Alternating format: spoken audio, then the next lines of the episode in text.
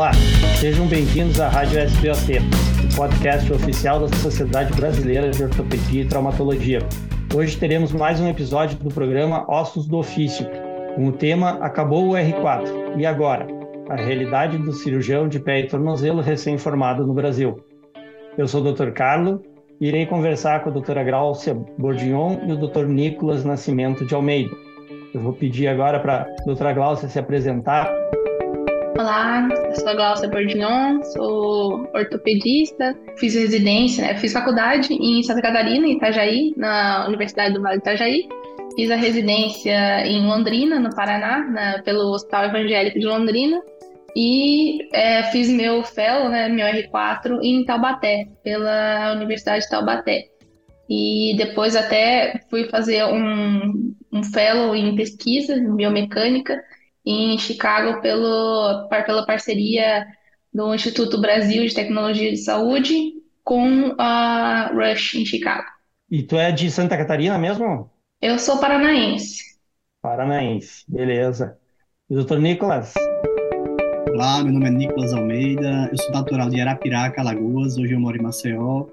É, fiz minha faculdade em Campina Grande, na Faculdade de Ciências Médicas de, de, de Campina Grande. É, fiz minha residência aqui em Maceió, na Santa Casa de Misericórdia. É, e fiz meu R4 em pé e tornozelo em Salvador, lá no COT, com, com o pessoal legal lá. Beleza. E hoje eu estou em Maceió. Voltou para Maceió. E, uh, doutor Nicolas, como é que foi essa escolha uh, ah, para a ortopedia, para a cirurgia do pé e tornozelo? O que, que te motivou a isso?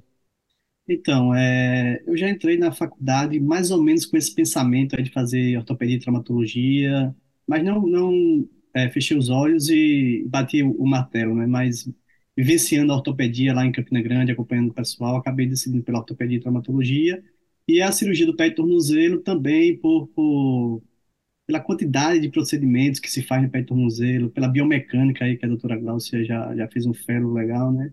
Então, é, tudo isso me motivou a fazer pé e tornozelo. Eu tive um mentor também aqui que, foi, que me motivou, que, que, que eu me espelho no, no, para um futuro próximo, e isso desse, é, me fez é, fazer essa escolha né, para o pé e tornozelo. Tinha uma área bem interessante e com certeza foi uma escolha certa.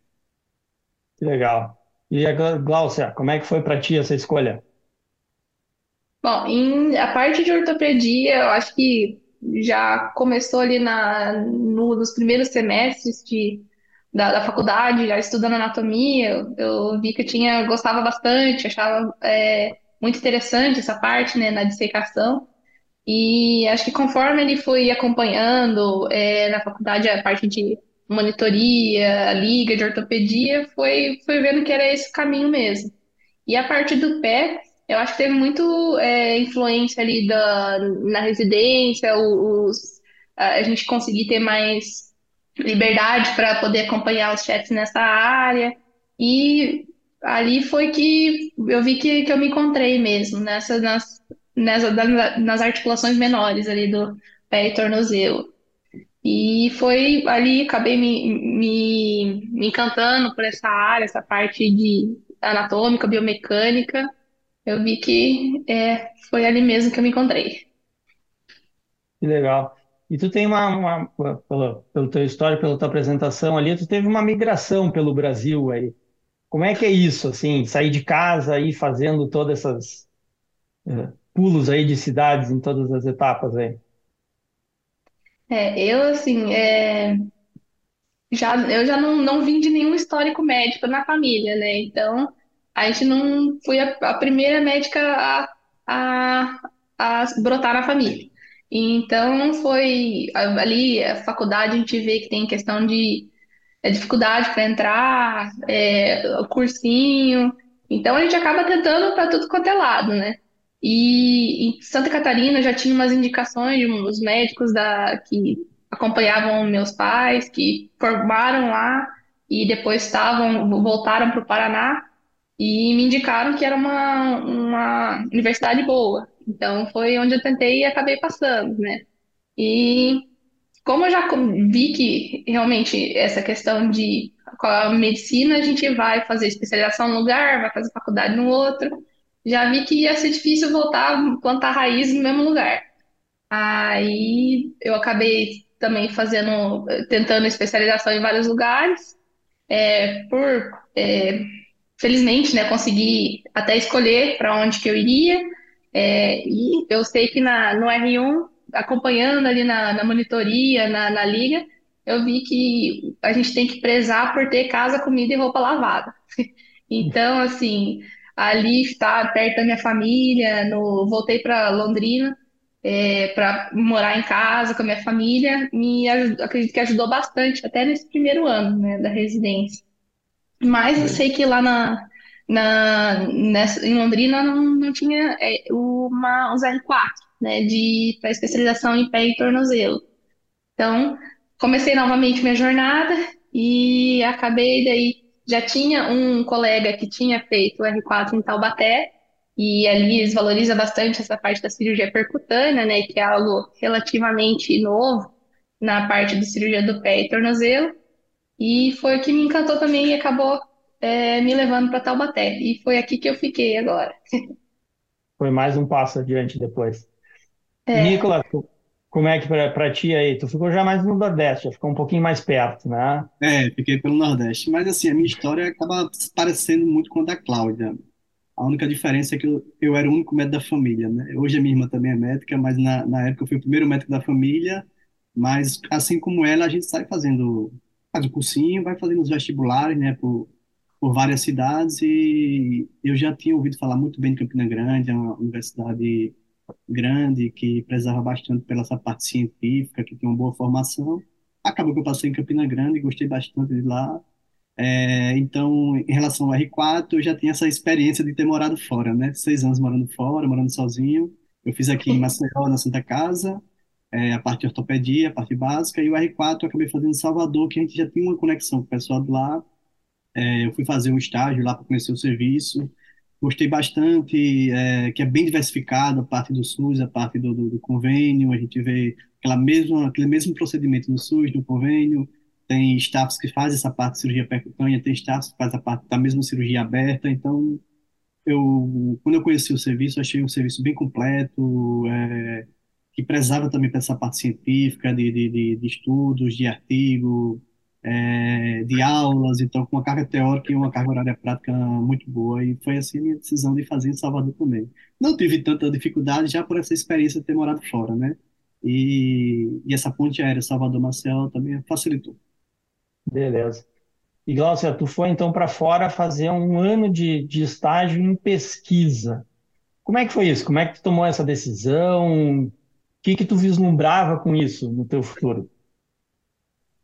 Bom, ali, é, acho que tudo começou ali no começo da R4, que a gente preparando as aulas, a gente tinha que fazer, preparar os capítulos do Roger Mann, que é a nossa bíblia, né, do, do, da cirurgia do pé. E eu tive que preparar é, a parte de, da, do capítulo de biomecânica, então foi onde eu me aprofundei nessa, nessa área e eu me interessei muito por isso. Comecei a assistir algumas aulas, algumas, alguns congressos dessa parte e, e eu vi que é, com o Dr. Leonardo Metzavá, ele que fez essas apresentações e ele no final ele colocava sobre essa bolsa que existia que ela com a possibilidade de estudo de biomecânica. E foi onde, até por também é, incentivo do professor Lara, que foi meu mentor aqui, né? E eles me, me acabaram me levando para essa área. Eu me inscrevi e entrei em todo o processo de, sele de seleção e foi onde acabei, felizmente, sendo selecionada. E fui para lá um ano. Que legal. E agora na volta? Voltou com essa bagagem e uh, como é que tu está tá aproveitando teu, essa tua bagagem agora no, no teu início aí, no teu dia a dia?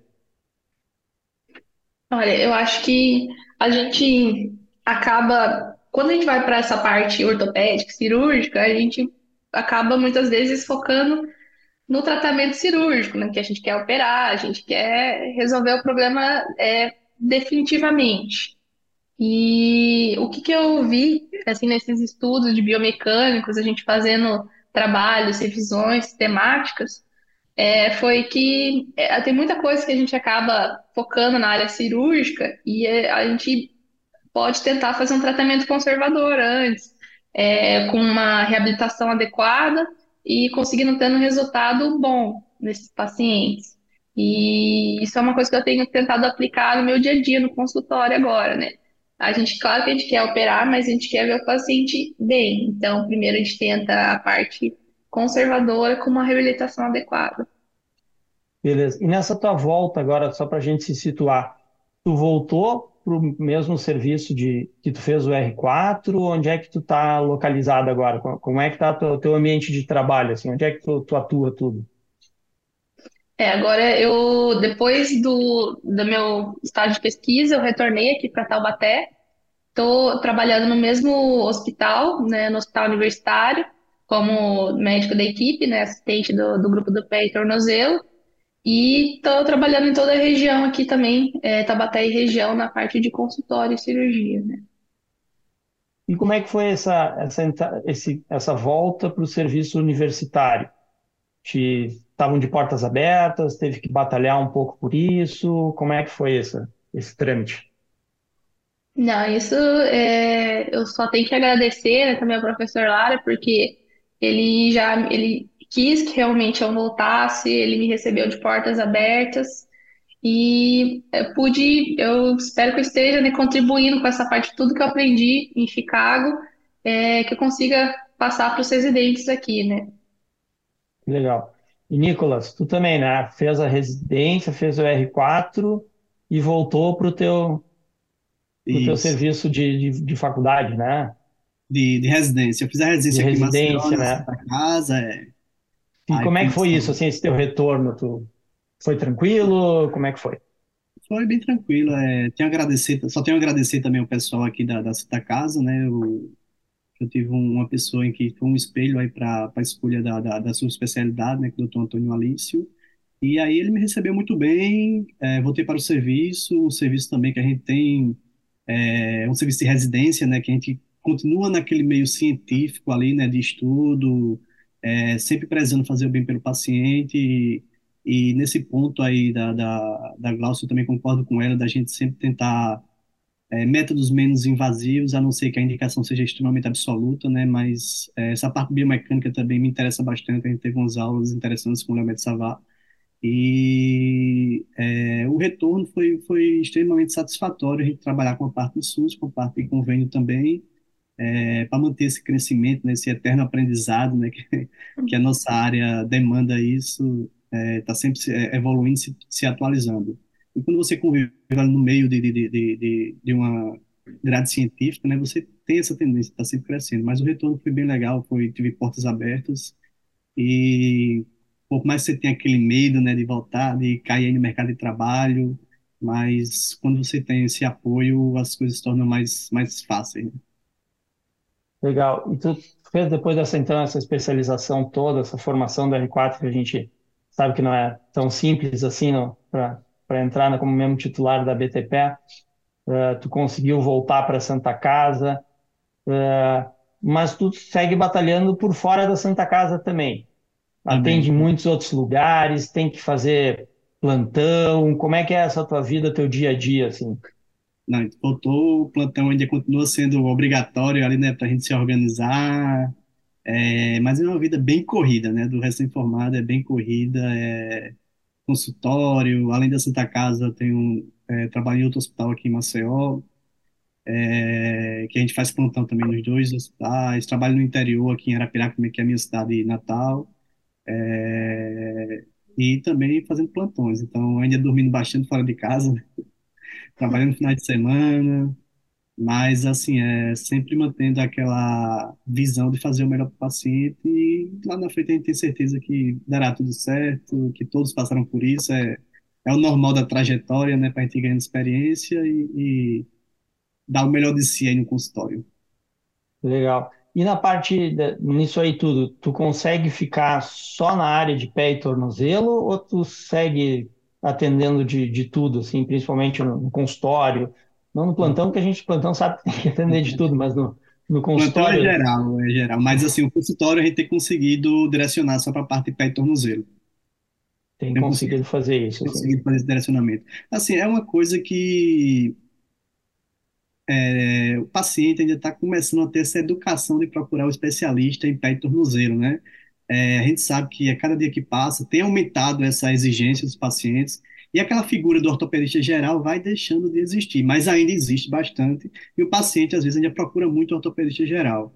E, mas assim, a gente sabe que a tendência é cada vez mais o paciente já procurar o, o subespecialista. Então, a gente tem tentado fazer esse direcionamento e tem, graças a Deus, tem sido bem aceito e, e a gente vai seguindo aí. Que legal. E contigo, Glaucia, como é que é essa situação? Tu voltou para a universidade também, mas e o, entorno, como é que tá?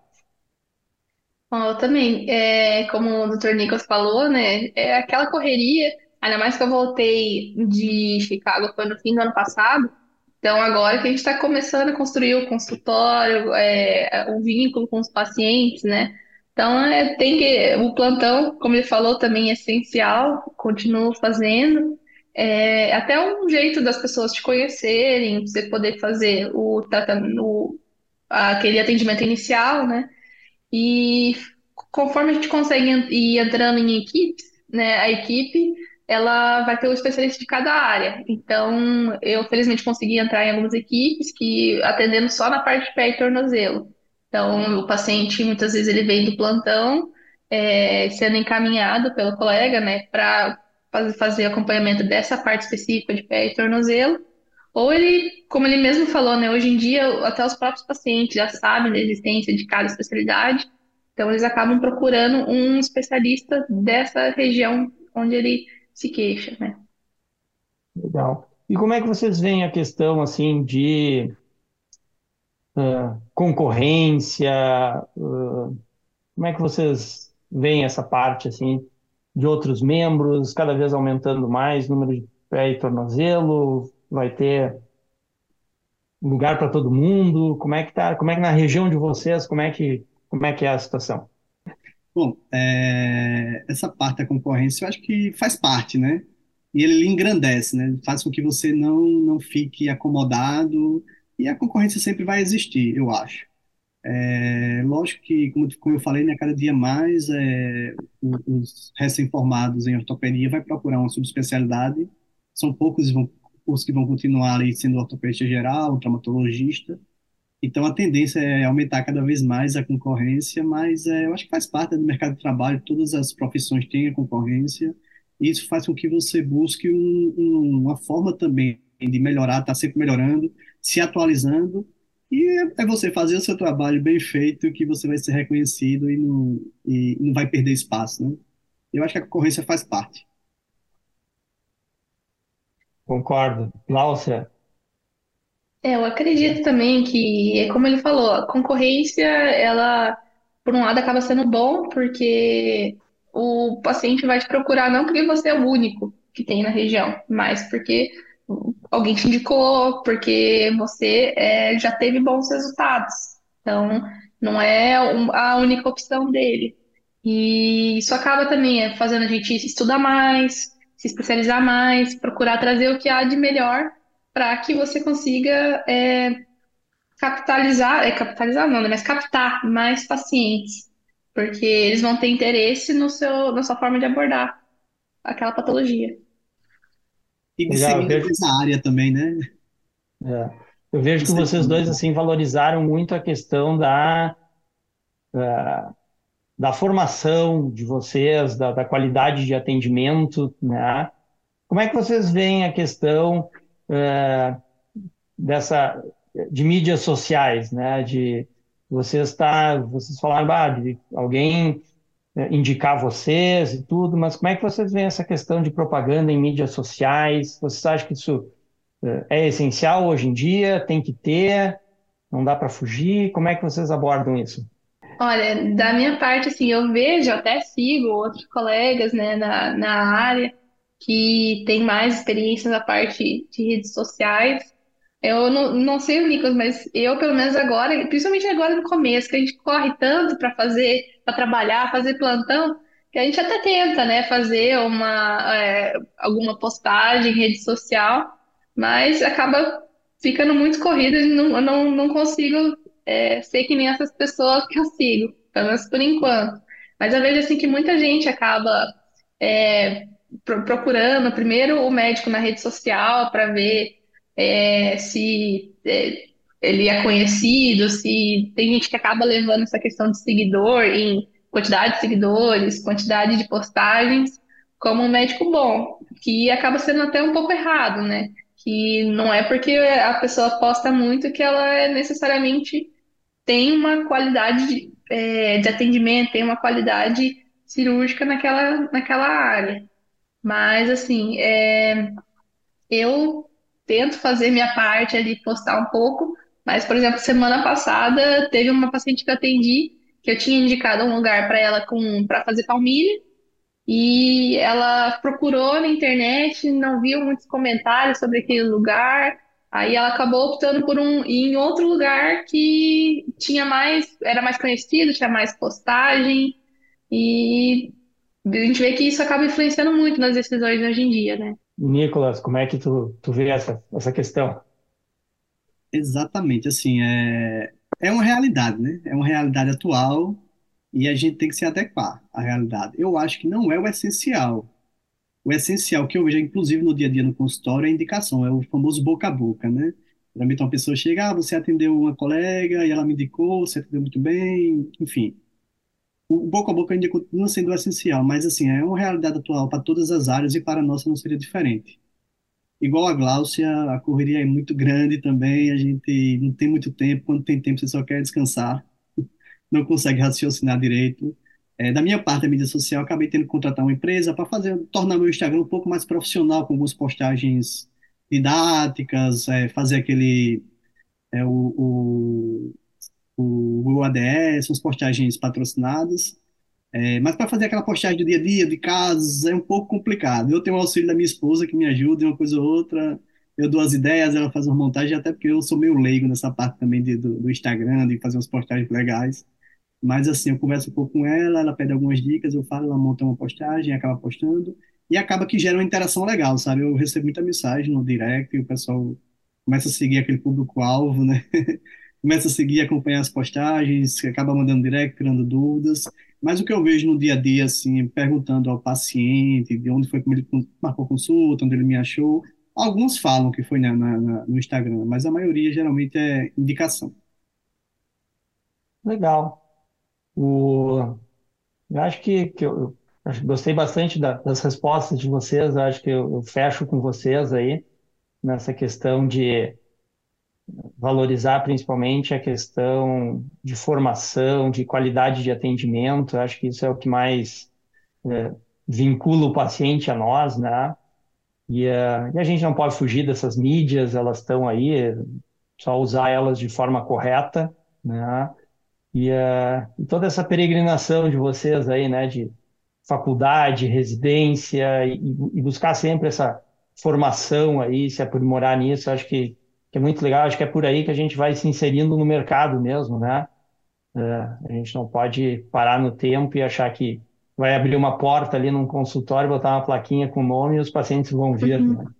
Uhum. E, eh, então acho que é muito legal aí. Acho que nós estamos chegando ao final desse, desse podcast.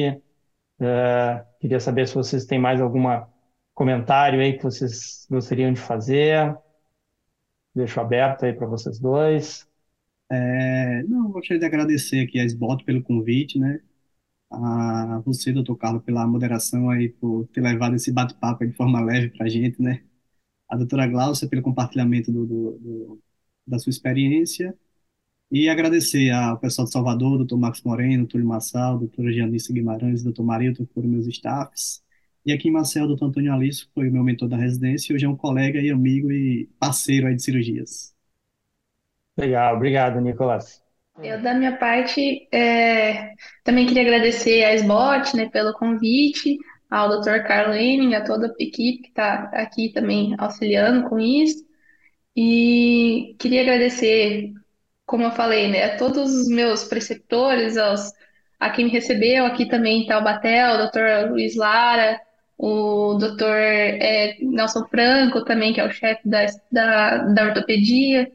E é o pessoal lá também do, do IBTS, que me ajudou muito naquela época, né? Do Nantes Chicago, o Gustavo Leporassi e o Dr. Leonardo Metzavá. Então, muito obrigado a vocês pela participação, de doarem esse tempo aí conosco. Você acabou de ouvir mais um episódio da Rádio SBOT, podcast oficial da Sociedade Brasileira de Ortopedia e Traumatologia. Todas as edições estão disponíveis no site da sbot.org.br e também nas principais plataformas de streaming. Nos vemos no próximo episódio. Até lá!